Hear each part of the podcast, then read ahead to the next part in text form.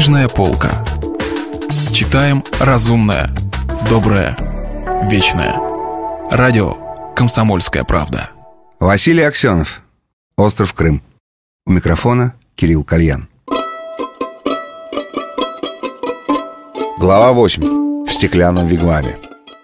Испаряющийся запах полыни на востоке, теплый дух первосортной пшеницы в центральных областях, пряные ароматы татарских базаров в Бахчисарае, Карасу-Байаре, Шуфут-Кале, будоражащая секреция субтропиков. Готовилась традиционная ралли по так называемой старой римской дороге от Алушта до Сугдей. По ней давно уже никто не ездил, а сохранялась она только для этого ежегодного сногсшибательного ралли, на который съезжались самые отчаянные гонщики мира. Дорога была построена владыками Беспорского царства, как бы специально для римских легионеров, которые это царство и разрушили.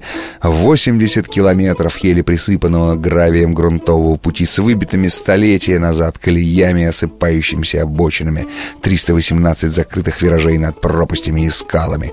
Не было более любимых героев у Яки, чем победители этого так называемого антикоралли. Андрей Лучников однажды 15 лет назад оказался первым, обошел мировых асов на гоночном Питере местной постройки. Это принесло ему тогда неслыханную популярность. На этой трассе кажется, что ты летчик в воздушном бою, делится он воспоминаниями с друзьями. Летишь прямо в пропасть, и нельзя притрагиваться к тормозам. Сзади и сбоку наседает враг, и надо быть очень агрессивным типом, чтобы участвовать в этой гонке. Сейчас я на это уже не способен. Перед камином в пентхаусе в тот вечер собралось семь или восемь друзей-одноклассников. Они ели шашлыки, доставленные с пылу с жару из подвалов курьера, и пили свой излюбленный новый свет — Таня смотрела на мужчин сверху из облюбованной ею в первый вечер пещеры, откуда она, надо сказать, до сих пор старалась спускаться как можно реже. Телевизор перед ней вот уже несколько недель был включен на одиннадцатый канал, она без конца смотрела баскетбольные и футбольные матчи, интервью и легкоатлетические старты со всего мира. Это почему-то ее успокаивало. Иногда крымские телевизионщики давали информацию из Сахадзора. С супом в самом деле происходило какое-то чудо. Он появлялся на экране огромный, мощный, белозубый, хохотал, благодарил, конечно, партию за заботу о советском спорте, затем сообщал о своих нарастающих с каждым днем результатах, а результаты действительно были ошеломляющие. Ему в этом году исполнялось 40 лет, а ядро летело стабильно за 21 метр. Хочешь не хочешь, а приходилось отодвигать молодежь и включать Глеба в сборную.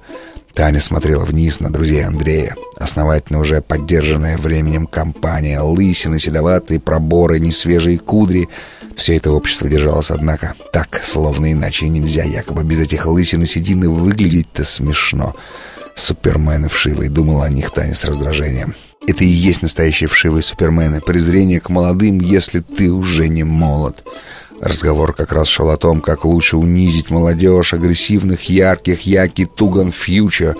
Ближайший друг Андрея, Володечка, граф Новосильцев, вдруг заявил, что намерен в этом году снова выйти на старую римскую дорогу. Заявление было столь неожиданным, что все замолчали и уставились на графа, а тот только попивал свое шампанское да поглядывал на друзей поверх бокала волчьим глазом. В отличие от Лучникова, граф Новосильцев был настоящим профессиональным гонщиком. Кроме всех прочих своих гонок, он не менее семи раз участвовал в антикоррале и три раза выходил победителем. Когда Андрей представил Тане графа как своего лучшего друга, она только усмехнулась. Лучший друг смотрел на нее откровенно и уверенно. Как будто не сомневался, что в конце концов они встретятся в постели. «Волчишка, этот твой друг», — сказала она потом Андрею. «Волк», — поправил он ее с уважением. «Ты бы проследил за ним», — сказала она. «Я и слежу», — усмехнулся он. «Не поздновато ли уже, Володечка?» — осторожно спросил полковник Чернок. «В сорок шесть хочешь, не хочешь, рефлексы уже не те». «Я сделаю их всех», — холодно сказал граф. «Можете не сомневаться, я сделаю всю эту мелюзгу на обычных «Жигулях». Довольный эффектом, он допил до дна бокал и покивал небрежно друзьям, не забыв метнуть случайный взгляд к Таниной верхотуре. Да, да, он сделает их всех, и своих иностранных пупсиков, на наших, он подчеркнул, на обыкновенных советских «Жигулях» шестой модели. Конечно, он специально подготовил машину, в этом можете не сомневаться. Он поставил на нее мотор самого последнего Питера и добавил к нему еще кое-что из секретной авиаэлектроники. Саша, спасибо, он переделал также шасси и приспособил жалкого итало-советского бастарда к шинам гоночного Хантера. Шин шириной фут, милостливый государь и с особой шиповкой собственного изобретения. «Вот ты граф!» — воскликнул лысенький мальчик Тимоша Мешков, самый богатый из всех присутствующих, нынешний совладелец нефтяного спрута Арабат Oil Company. Восхищаюсь тобой, Володечка. Все тут вспомнили, что маленький Тимоша, начиная еще с подготовительного класса, восхищался всемогущим Володечкой. А говорят, что аристократия возрождается.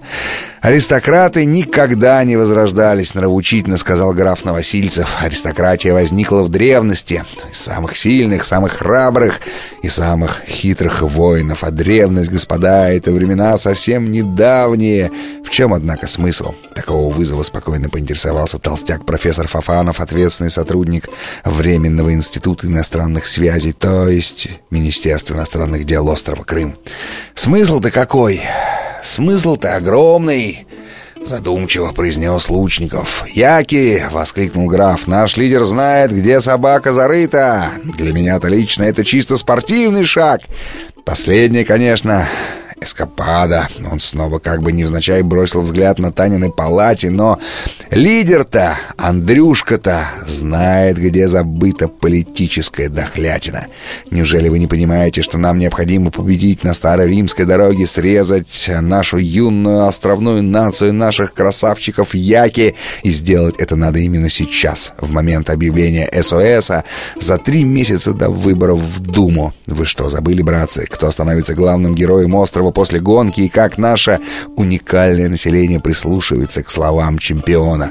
Чемпион может стать президентом, консулом, королем, во всяком случае, до будущего сезона. Кроме того, «Жигули», учтите, победит советская машина. Все замолчали. Кто допустил по кругу еще бутылку, Таня прибавила громкости в телевизоре. Показывали скучнейший футбольный матч на Кубок УЕФА. Какая-то московская команда вяло отбивалась от настырных, налитых пивом голландцев. «Ты уже делал прикидки?» — спросил Лучников графа. «Я эту трассу пройду с закрытыми глазами», — Андрей сказал граф. «Но если ты полагаешь...» Он вдруг замолчал, и все замолчали, стараясь не смотреть на Андрея. «Я тоже пойду в гонки», — вдруг сказал он. Таня мгновенно выключила телевизор, туда все посмотрели на Лучникова. Только уже не на «Жигулях», конечно. Улыбнулся Лучников. «Пойду на своем Питере, тряхну стариной». «А это еще зачем, Андрюша?» — тихо спросил граф Новосильцев. «Чтобы быть вторым, Володечка», — ответил Лучников. «Если ты грабанешься...» Возникла томительная пауза. Потом кто-то брякнул. Вот мученики идеи. И начался хохот и бесконечные шутки на тему о том, кого куда упекут большевики, когда идея их жизни осуществится, и жалкий тритон их никчемная прекрасная родина сольется с великим уродливым Левиафаном их прародиной. Если вы пропустили главу любимого произведения или хотите послушать книгу целиком – Добро пожаловать к нам на сайт kp.ru слэш радио раздел «Книжная полка». Книжная полка.